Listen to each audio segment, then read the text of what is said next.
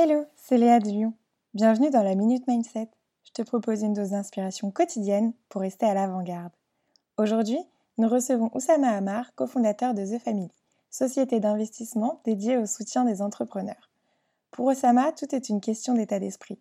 Et fort de son expérience d'entrepreneur et d'investisseur, il aide et soutient les startups du portefeuille de The Family dans leur développement et leur succès, tels qu'Algolia, Payfit et Trainline.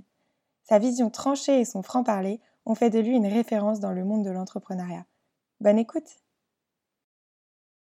Hello Oussama, bienvenue dans la Minute Mindset. Salut, merci de me recevoir. Bah, c'est un plaisir, j'espère que tu vas bien. Très bien. Alors Oussama, tu es un de nos grands orateurs chez Lyon. Euh, c'est vrai que dès que tu passes la porte, euh, qu'il soit 9h euh, un samedi ou 19h le même samedi, euh, on en redemande toujours. Euh, les lions adorent euh, t'avoir on stage. Et, je sais que tu es, très très fort pour nous communiquer toutes tes idées. Aujourd'hui, j'ai envie de savoir un peu. j'ai pas envie de te, te, demander en fait des questions sur comment monter sa boîte, quel mindset avoir pour créer sa startup ou parler à un investisseur. J'aimerais bien que tu me donnes un peu euh, qu'est-ce qui te drive, euh, toi, quels ont été tes apprentissages personnels euh, qui font qu'aujourd'hui, bah, tu as surmonté plein d'obstacles, tu en surmontes encore tous les jours, et, qu'est-ce qui te booste au quotidien? Alors, ce qui me drive au quotidien, c'est deux choses essentielles. D'abord, le sentiment que ce que je fais est la meilleure chose que je puisse faire maintenant. Donc, euh, je me pose pas trop de questions à, propos de ce que je pourrais faire d'autre. J'ai la chance d'avoir assez peu d'interrogations. Et la deuxième chose, c'est que j'ai la chance de faire quelque chose où, l'impact est évident, réel euh, et direct. Donc, euh, entre les gens qui me, qui me remercient, les gens qui me félicitent, etc., c'est quand même une feedback loop qui est assez directe. Et donc, ça, c'est hyper motivant. Donc, quand tu as l'impression de faire que ce que tu fais, tu le fais bien, et qu'en plus, en face, euh, tu as une forme de reconnaissance, bah, t'as pas vraiment de raison de te plaindre. Quoi. Maintenant, les difficultés, les hauts, les bas, etc., ça compte assez peu. Je pense que je suis quelqu'un qui m'enthousiasme assez peu pour les hauts, et c'est pour ça que je subis assez peu les bas. C'est une bonne technique. Et dans ton quotidien, euh, comment ça s'illustre euh, être à l'avant-garde? Comment tu fais pour euh, aller toujours t'intéresser à des nouveaux sujets? Avec The Family, tu rencontres énormément d'entrepreneurs qui ont des idées un peu loufoques des fois. Comment tu as cette vision derrière tous ces projets? Je pense qu'il faut rester un grand enfant et il faut fréquenter beaucoup d'enfants. c'est le secret. c'est le secret de la jeunesse. je pense que j'ai toujours fréquenté tous les âges et, je pense que ça aide tout simplement à, garder un œil frais. Et, et, puis je pense que j'ai la chance d'être très très peu dans le jugement. Euh, je, suis, avec le temps, je suis devenu très bon public. Je trouve que Transformers, c'est un très bon film. si tu trouves que Transformers, c'est un très bon film, après, euh, tu es quand même très très ouvert à, à la nouveauté. Quoi. tu m'étonnes. Et est-ce que tu aurais un conseil ou plusieurs conseils à donner à nos auditeurs assez concrets sur des manières de faire, des manières de voir les choses? Bah, écoute, en fait, la vérité, c'est que les conseils sont répétés tous les jours et que ce qu'on ne veut pas admettre, c'est qu'on est très inégaux. je pense que le vrai conseil que je peux te donner, c'est d'accepter l'inégalité inhérente du monde on la vit sur nos physiques. Alors, il y a des gens qui complexent à cause de ça, mais bon, il y a des gens qui sont gros, il y a des gens qui sont grands, il y a des gens qui sont minces, il y a des gens qui sont athlétiques, il y a des gens qui sont pas athlétiques, il y a des gens qui ont les yeux verts, les yeux marrons. Et en fait, qu'on le veuille ou non, on ne naît pas tous avec les mêmes cartes.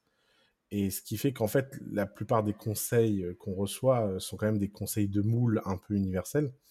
Alors que ce qui compte, c'est vraiment savoir qui on est, accepter ses forces et ses faiblesses, et de, et de jouer avec ses propres cartes et pas d'essayer de jouer avec le jeu de quelqu'un d'autre. Or, euh, il y a énormément de conseils de vie, de conseils de productivité, de conseils de bonheur, qui sont quand même des standardisations assez ridicules.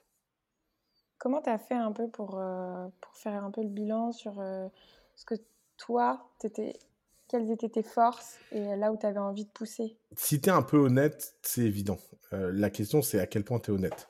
Parce que le problème, c'est que la plupart des gens, ils, ils, ils sont pas bons à un truc et ils veulent pas l'admettre. Et c'est là où ça devient painful. Parce que, résultat, ils tournent en rond, ils se promettent qu'ils vont s'améliorer, ils s'améliorent pas, ils s'en veulent, ils culpabilisent. Donc, moi, j'ai la chance, en fait, de, de, de jamais avoir souffert de, de, de, trop mauvaises analyses. Par exemple, quand j'étais petit et que je comprenais pas quelque chose, ça me traumatisait pas plus que ça, quoi. Et, et ça m'a jamais traumatisé d'avoir des mauvaises notes. J'étais un bon élève, mais quand un truc me plaisait pas, j'avais des mauvaises notes. Et, euh, je ramenais des bulletins avec des 20 et des 0. Et euh, personne m'a jamais fait chier parce que j'avais des 20.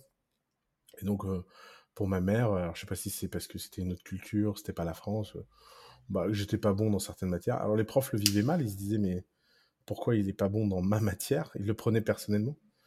Mais en fait, c'était tout simplement que si j'aime pas quelque chose, bah, je l'aime pas, quoi. Enfin, point. Et puis, il faut tout quoi dans un monde il faut des goûts des couleurs et en plus des choses qu'on n'aime pas à un moment on peut les adorer plus tard par exemple euh, j'ai fait six ans d'allemand euh, et la sixième année j'ai passé mon bac en espagnol pour dire je me suis inscrit parce que quand j'ai vu que quand tu t'inscrivais au, bac tu pouvais changer les cases j'ai coché la case espagnole alors qu'en fait j'avais fait que de l'allemand et, euh, et j'ai fait deux semaines d'espagnol et j'ai réussi à m'en tirer avec un 7 ou un 8 mais je sais que si j'avais fait allemand j'aurais eu zéro euh, et, j'ai détesté l'allemand. Euh, bon.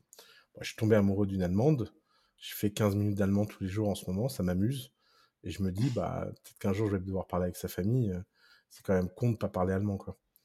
Donc tu vois, quelque chose qui à un moment n'a aucun sens dans ta vie, l'allemand prend d'un seul coup un sens et c'est pas grave. Enfin, c'est sympa que les choses changent.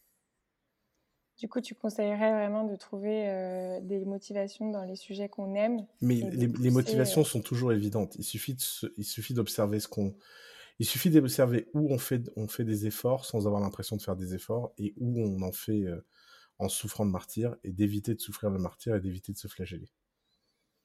Mmh. Et quelle est ta source d'inspiration en ce moment? Oh, moi, je pense que l'inspiration, c'est continu. Euh, c'est chaque minute. Euh, je pense que tout le monde a quelque chose à t'apprendre et tu peux trouver de l'inspiration dans tout. Euh. par exemple, j'ai regardé un anime récemment qui s'appelle Fairy Tail. c'est beaucoup d'épisodes. Hein. C'est des centaines d'épisodes par saison il y a huit saisons. Ah ouais. Et, c'est à la japonaise, il se passe toujours un peu la même chose et tout, mais ça m'a vachement inspiré parce que j'ai retrouvé beaucoup de l'esprit de The Family dans, dans ce manga et, ça m'a ça m'a beaucoup plu. Et, et, du coup, ça t'a inspiré dans le. Ouais, ça m'a ça m'a rappelé des choses assez fondamentales. Euh, c'est tout, mais encore une fois, euh, c'est ma lecture du manga. Je pense que la plupart des gens qui verront ce manga se diront mais de quoi il parle?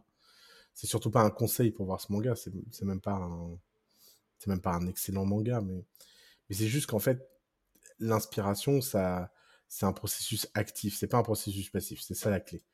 C'est que les gens, ils veulent être inspirés parce qu'ils veulent être illuminés. Mais l'illumination, ça vient de l'intérieur, ça vient pas de l'extérieur. Mmh. Bah justement, c'était exactement ça que, que j'avais comme euh, en tête comme question et tu as très bien répondu. Merci. Et ma dernière question, c'est qu'est-ce qui fait de toi quelqu'un de normal? Qu'est-ce que pour moi quelqu'un de normal? Non, qu'est-ce qui fait de toi quelqu'un de normal? Ah ouais, alors non, mais moi je me suis jamais considéré comme normal. Moi, la plus grande terreur de ma vie, ça aurait été d'être normal. Normal, c'est être dans la moyenne, c'est horrible. Je sais même pas si ça existe, les gens normaux, mais, mais je sais qu'il y a des gens qui prétendent être normaux, et en général, ils sont horribles.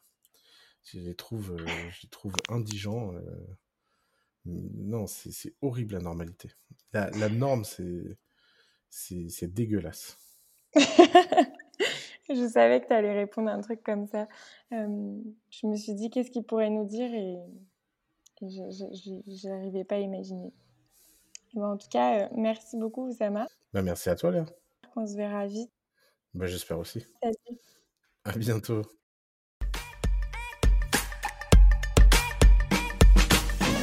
Merci de nous avoir écoutés. Si tu as apprécié ce moment, n'hésite pas à remercier notre invité. Tu peux retrouver toutes les références de l'épisode dans la description. Je t'invite également à liker l'épisode sur ta plateforme d'écoute et à le partager si tu as été inspiré. C'était Léa Fauché en collaboration avec Coderzain pour la Minute Mindset, un podcast proposé par Lyon, l'école de l'ère entrepreneuriale. Si toi aussi tu veux rester à l'avant-garde, il ne te reste qu'une chose à faire, join Lion sur johnlion.co, j o n l i o -N .co. À très vite